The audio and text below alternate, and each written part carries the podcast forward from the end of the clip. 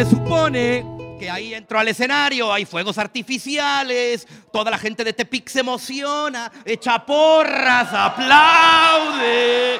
Coño, pues. ¿Ah? Se supone, ¿cómo están? No los oigo, ¿cómo están?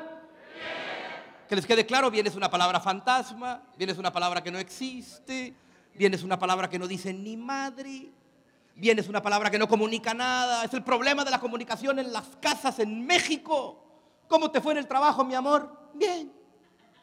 ¿A ti en la casa? Muy bien. ¿A ti, mi amor, en la escuela? Re bien. Ah, qué bien. Y no hubo nada, no hubo intercambio de información, de emociones, no hubo absolutamente ninguna interacción con la gente que tienes alrededor. Vivimos como autómatas expresando cosas que sentimos y a veces ni cuenta nos damos de lo que sentimos. Agarra tu mano derecha, mano derecha, mano derecha, todo el mundo agarra su mano derecha, hágale así, hágale así, por favor. Esto quita lo bruto acumulado del día. Hágale, hágale, hágale por aquello que haya acumulado algo de alguien. Hágale, hágale, muy bien. Mano izquierda. Ahora voltea a ver al güey de al lado para que veas cómo se ve moviendo la mano. Muy bien. Ahora mueve la otra mano, la otra, la otra. Mueve las dos, las dos, las dos. Todo el mundo, Omar, mi preparación académica de primer grado de primaria me impide hacer tu chingadera. Ah, mueva la mano, hombre. Ahora mueve los hombros tantito, mueve los hombros tantito, así las caderas para un lado, para el otro. Imagínense lo que quieran. Tienen una imaginación graciosa por lo que veo. Ah, yo soy mexicano y he tenido la fortuna, la dicha, la oportunidad o la desgracia, como ustedes lo quieran llamar, de viajar por toda Latinoamérica. He viajado por Latinoamérica haciendo algo, yo no sé hacer nada, de verdad, soy muy bruto. Lo único que sé hacer es hablar en público, es lo único. En mi casa, cuando un foco se descompone, güey, yo le hablo bonito. O sea, no, no, no sé hacer nada. Mi única virtud es comunicar. Pero esta virtud nunca fue así. Yo era tartamudo. Cuando tenía 15 años de edad, tartamudeaba. No podía eh, articular una palabra sin que me equivocara. Llegué con mi padre, porque en las orientaciones vocacionales te dicen sueña, sueña con lo que amas, sueña en grande, ¿qué quieres ser? Mi padre quería que yo fuera ingeniero. Pero si yo era ingeniero, güey, lo mío no era ser ingeniero. Yo iba a la obra, a la construcción. Mi papá cometía un error. Aprenda de la construcción desde abajo, mijo, desde abajo. Y el güey me daba el pico y la pala y yo me ensuciaba de tierra y yo decía, ah, a mí no me gustaba la tierra. No, no, no era lo que me gustaba. Me quería lavar las manos a cada rato. Mi papá se asustaba. Decía, este tiene procedencia sexual rara. Le ensucia la tierra, no le gusta la tierra. Y cuando mi padre me pregunta, Omar Ernesto, ¿qué quieres ser de grande? Yo le digo, papá, quiero ser conferencista.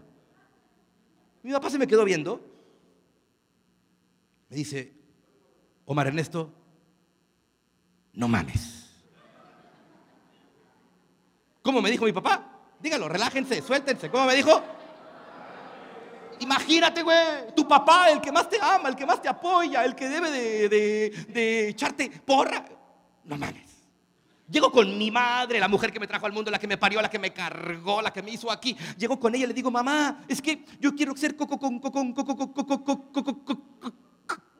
conferencista. Mi mamá se me quedó viendo, sonrió, inclinó la cabeza, me agarró el cachete, puso cara de, mi hijo está medio güey, y me dijo, mi hijito, lo que quieras en la vida, lo que quieras, pero ser conferencista, no. Yo emprendo mi primera conferencia, la primera plática que di, tenía 16 años de edad, 16. Invité a los amigos de mi padre, los amigos de mi madre, empresarios para que me contrataran, según yo, güey. Los invité a un hotel y cobré en aquella época, eran 5, 10, 15 pesos de boleto, nada, nada más por cooperación. 100 personas invité. Mi padre puso a su asistente para llamarle a todos a decirles que era una broma de mal gusto de su hijo. Mi primer evento, güey, yo era la decán, yo era el organizador, yo era el maestro de ceremonias, era todo. Y no fue nadie. Nadie. Mi primer plática la di a sillas vacías. Ya estaba en el hotel, güey, había 100 sillas. Yo había pegado una carta a las 20 personas invitadas especiales contándoles lo que iba a ser mi futuro. En esa carta les estaba contando que iba a viajar por toda Latinoamérica. Les estaba contando que iba a ser autor de libros, de audiolibros. Y les estaba contando mi vida y los estaba invitando a ser partícipes del primer día de mi nueva vida. Güey, nadie fue. Yo di mi conferencia, la primera, con los ojos cerrados Esperé una hora para que el público llegara, no llegó nadie. Cerré mis ojos y llorando di mi primer conferencia solo, a las sillas. Fue horrible, pero fue muy poderoso. Mientras me escurrían las lágrimas, yo me hice una promesa. Nada ni nadie me roba mi sueño. Yo me hice una qué? Nada ni nadie me roba mi sueño. ¿Qué pasaría si la juventud mexicana, qué pasaría si los jóvenes mexicanos tuvieran esta promesa en su cabeza? ¿Qué pasaría? Así como yo fui víctima de un sistema educativo en donde con el pretexto del amor y con el pretexto de grandes padres y con el pretexto de mandarte a buenos colegios, yo fui víctima de un sistema educativo que en vez de apoyar mi sueño, mi sueño, y me puse a estudiar. ¿Qué puedo hacer yo? Para crear un modelo, un modelo de pensamiento, un modelo psicológico, un modelo educativo, para que las nuevas generaciones, hay gente que está preocupada porque en México puede ser que se haga socialista. Güey, para que México se haga socialista necesitamos tres o cuatro generaciones, décadas, 40 años de meterles desde la primaria el socialismo como cultura. ¿Verdad que no se puede? No te oigo, ¿verdad que no se puede? ¿Verdad que ya el niño vende limonada? ¿Verdad que tu hijo ya quiere vender limonada para ganar dinero para irse a San Blas? ¿Verdad que sí? O sea, ya quiere. Ya entiende el negocio, entiende el dinero, entiende el libre comercio, lo traen en la sangre. Es muy difícil modificar los hábitos culturales en una década. Es imposible, se requieren dos, tres, cuatro décadas para poder modificar los hábitos culturales. yo me puse a pensar cómo nos han educado a nosotros los mexicanos y los latinos. Este modelo lo he presentado en toda Latinoamérica, más de 21 países. Siempre que presento este modelo la gente dice, Omar, se lo juro que no voy a volver a educar a mi hijo igual. ¿Están listos? ¿Están listos? Quiero hacerte una pregunta. ¿Te educaron para ser chingón o para ser pendejo? ¿Para qué te educaron? Pregúntale al de al lado, pregúntale al de al lado. Usted que me está viendo en casa, señora, también la gente de TED que está ahí en YouTube. Dejen de vivir de emociones digitales, cabrones, y vengan a un evento en vivo para que vean lo que es esto. ¿eh? ¡Ajúa que se oiga el aplauso! ¡Venga! ¿Eh?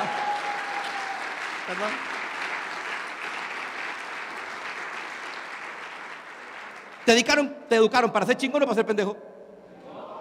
Se dan cuenta que la gente que viene a los eventos en vivo son puros chingones. Se dan cuenta. Yo me puse a investigar. ¿Será que nos educaron para ser chingones? ¿Será? Y me puse a evaluar mi modelo de educación y el modelo de educación latinoamericano. Evalúen el suyo. Para ello hagamos un viaje a nuestra infancia. Agarra tu mano, agarra tu mano, agarra tu dedo. Dile al cerebro, ¿tiene cinco años? Dile al cerebro, hazlo, hazlo. Engaña tu cerebro, güey. Todo mundo lo engaña. Engáñalo tú, por el amor de Dios. Es gratis. Tienes cinco años, quieres una nieve, quieres un helado. Llegas con la única fuente que tiene para obtenerte todo lo que tú quieres en tu vida, tu madre o tu padre. Llegas con tu madre o tu padre, cinco años de edad. Mamá, ¿me compras una nieve? Fíjense, fíjense. ¿Cómo le hizo mi madre para ponerse de acuerdo con la suya?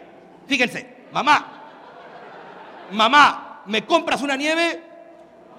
Omar Ernesto, ya te dije que deja de estar, lárgate a tú o te parto tú.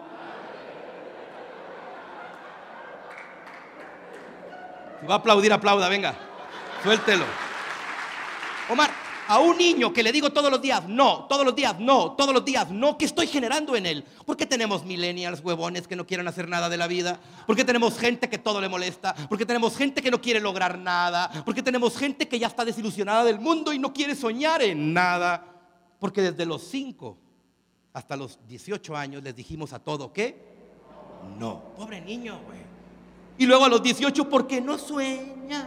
¿Por qué no eres líder? ¿Por qué no eres chingón? ¿Sabes qué dice el niño? Segundo error que me di cuenta en la educación. Educamos viendo los errores. Educamos viéndole a la gente los errores. Mira qué mal te vistes. Mira qué mal caminas. Mira qué mal te portas. Mira cómo traes esos zapatos hace apenas cinco años que te los compré. Yo quiero hacerte una pregunta. ¿Tú crees que diagnosticar el error sana? En psicología decimos el diagnóstico cura y enferma. El diagnóstico cura y enferma. ¿Qué crees que le hace el despertar mexicano? Levántate, que voy a llegar tarde. Siempre es lo mismo contigo. Ándale, hijo de la fregada. ¿Qué tal? ¿Qué crees que hace ese despertar en el niño? ¿Crees que lo hace reafirmarse individualmente? No te oigo. ¿Crees que lo hace ser chingón? ¿Crees que lo hace luchar por sus sueños? ¿Crees que lo hace sembrar una nueva huella anémica? ¿Qué es una nueva huella anémica? Información neuronal nueva en tu cerebro. ¿Qué pasa cuando en vez de diagnosticar de manera negativa, diagnosticas de manera positiva? Omar, mi hijo es muy impuntual. Pues dile, eres más puntual que ayer. Mujeres, levante la mano. ¿Cuántas de ustedes quieren un marido muy cariñoso? Levante la mano aquí siempre. Levante la mano las mujeres. Levante la mano. ¿Quiere un marido más detallista aunque venga con él? Levante la mano, levante la mano, levante la mano. Levante la mano. Muy bien, muy bien, muy bien. ¿Quieren un marido más cariñoso? ¿Cierto o falso? ¿No las oigo? Pues deja de decirle, ya no me compras nada, ya no me amas, ya no me quieres, ya no te importo, ya se te olvidó el aniversario, me dejaste en visto. Tres minutos tardaste en contestarme. ¿Qué estabas haciendo, cabrón? ¡Güey! Ay, la dejé en visto. ¿Ah? Eso no funciona. Cuando el marido te quiere dar un detalle, abre la última carpeta, se acuerda. Ya no me compras nada. Llega el de la flor, pásele marchante, llévele la flor a la fiera, diez pesitos nomás, llévele, llévele la flor a la fiera, diez pesitos nomás. El marido se acuerda, trae diez pesos, le va bien, va a las pláticas de TED, se motiva, trae dinero va a pagar la flor, pero en eso se acuerda, ya no me compras nada, ya no me quieres, ya, ¿y sabes qué hace el marido? Y se va. ¿Qué tengo que hacer para que mi marido, Omar, sea detallista conmigo? Pregúntame. Todos los días en la mañana durante siete días, ¿quién es el marido más tierno que tengo yo? ¿Quién es el marido más detallista? ¿Quién me quiere tanto? ¿Quién me da regalo? ¿Quién, quién, quién, quién, quién? ¿Quién aguanta más de cinco minutos? ¿Quién, quién, quién, quién, quién? Omar, ¿qué estoy haciendo con eso? Programando el cerebro de tu marido, haciendo lo mismo que hacen las grandes compañías, haciendo lo mismo que hacen los grandes publicistas, programar la mente de la masa para que compren un producto que ni les gusta. Haz lo mismo con la gente que amas. ¿Quieres que tu hijo sea más inteligente? Dile, como eres inteligente. ¿Quieres que tu hijo sea más chingón? Dile, como eres. ¿Quieres que tu mujer sea más, tierna? Dile, como eres tierna. Di lo que quieras, no des lo negativo. Tercer error en la educación mexicana, nos educan comparándonos. Nos comparan con la hermana, nos comparan con la tía, nos comparan con la prima. ¿Por qué no eres como fulanita? Hay hasta una serie de televisión. ¿Por qué no eres una niña normal? Agarra tu dedo, agarra tu dedo, agarra tu dedo, dile al güey de al lado. Todos tenemos derecho de ser distintos, güey. Díselo, díselo, díselo, díselo, díselo, díselo, díselo. Díselo. Usted que me está viendo ahí en su casa, usted también tiene derecho de ser distinto. Omar, ¿y qué, qué pasa cuando te educo comparándote? Genero baja autoestima. Cuando educas comparando a alguien, le generas falta de identidad. Porque no le estás reafirmando lo que sí es. Le estás quitando algo que no tiene y lo estás haciendo sentir mal porque no es como alguien. Y como él no puede, ni ser futbolista o ni ser bailarina de ballet o ser cantante o ser actor. Él no puede. A él se le da hablar en público al pendejo. Es lo único que se le da. Cuando tú comparas las habilidades de uno con el otro, en vez de enaltecerlo, le estás bajando su autoestima. ¿Y cuál es el principal problema de las sociedades en Latinoamérica? Baja autoestima. ¿Cierto? No te oigo, ¿cierto? ¿Cómo incremento la autoestima de un individuo, Omar? ¿Cómo incremento la autoestima de un individuo? Bien simple, enseñándole a que se ame solo. ¿Cómo le hago para hacer eso? Todo mundo te dice incrementen el autoestima, pero nadie te enseña cómo. Ahí te va el truco. Habla contigo en voz alta. ¿Quieres autoestima? Habla contigo en voz alta. ¿Para qué, Omar? Para que tu cerebro programe tus cinco sentidos. ¿Buena idea o mala idea? Siguiente error de la comunicación mexicana, ponme atención. Siguiente error de la educación mexicana. Nos educan metiéndonos miedo. Te va a robar el policía Pobre de te quedé solo. Yo estaba en un aeropuerto esperando mi avión. Estaba con mi maleta. Y había un niño atrás de mí. Yo extrañaba la media docena y le hice cariñitos al niño. Los niños son como los perritos, les haces cariño y empiezan alrededor de ti. Un adulto me hizo cariño, Dios mío, me hizo en el mundo este güey. Y empezó a rodar, a correr alrededor de mi maleta. La señora me volteaba a ver, yo le dije, no hay problema, déjelo, es niño, que se descargue para que no chingue en el avión. Tengo seis.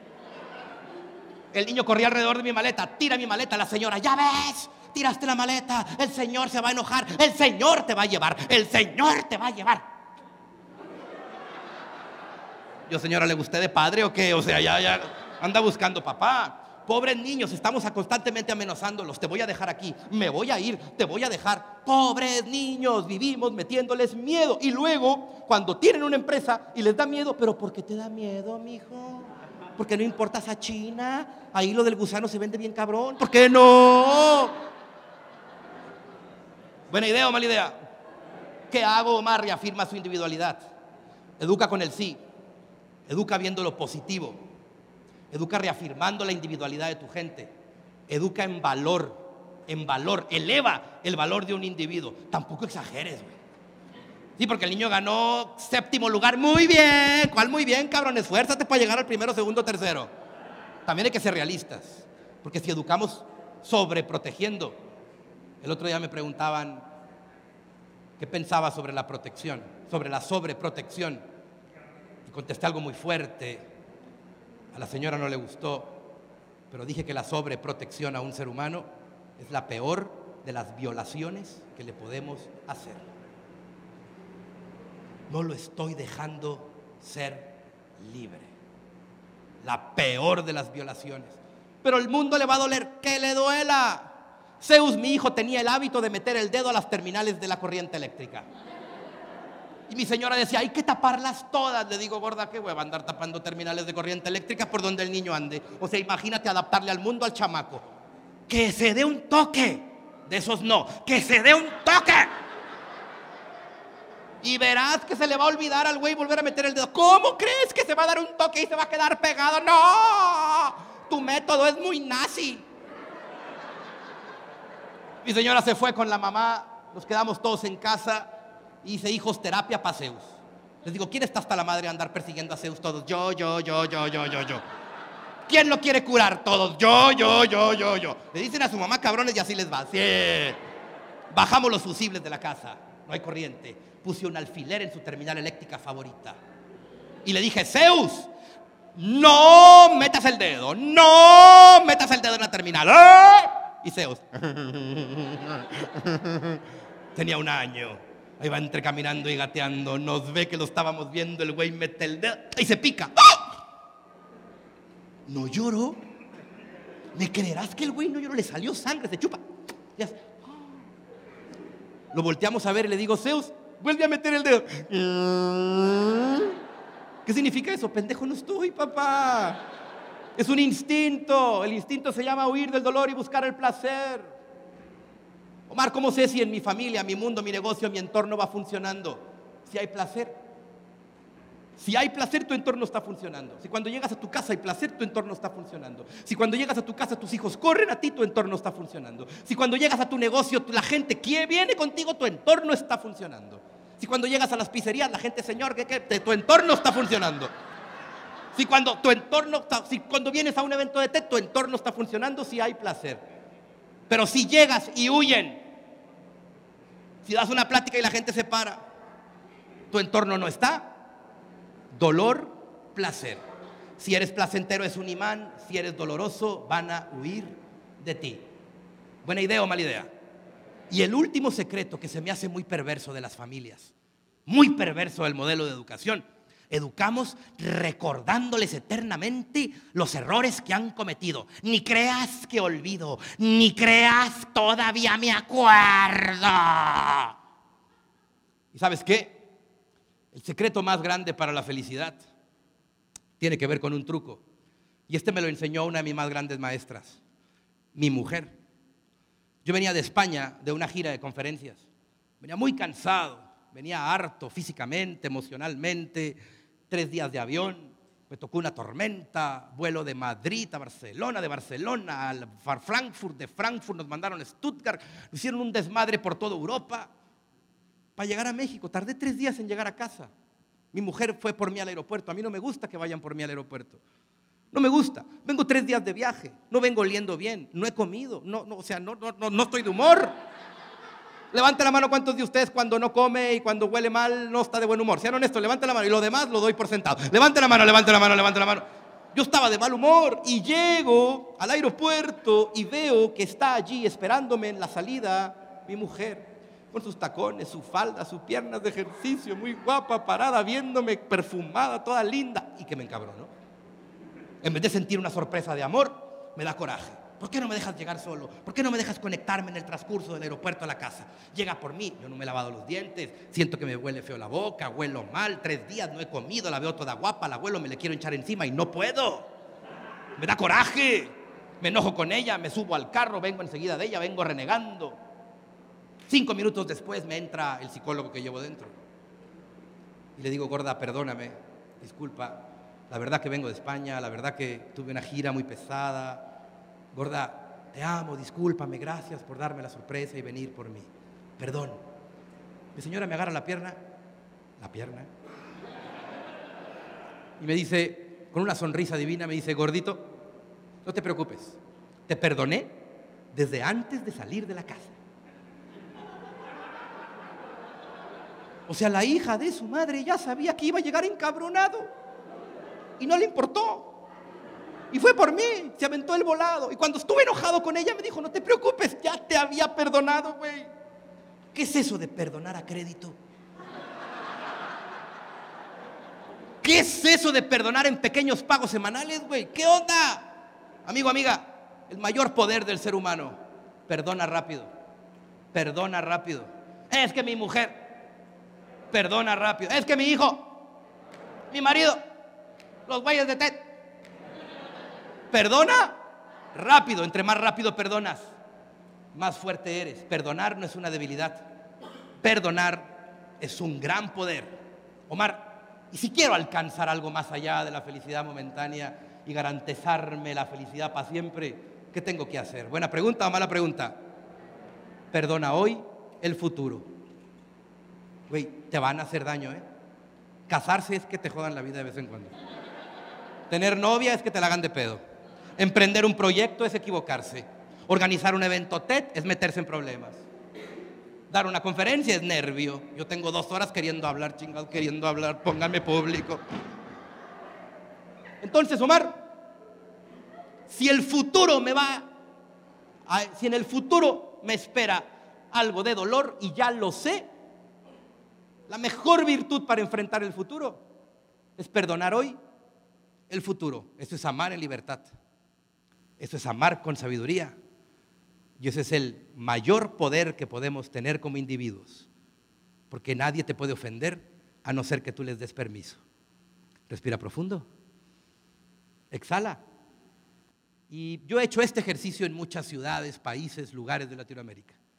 Y es la última presentación de TED. Me gustaría hacerlo con ustedes. Pero para ello quiero pedirte que te pongas de pie. Todo mundo de pie. Ya estuvieron calentando la silla mucho tiempo. Venga, todo mundo de pie.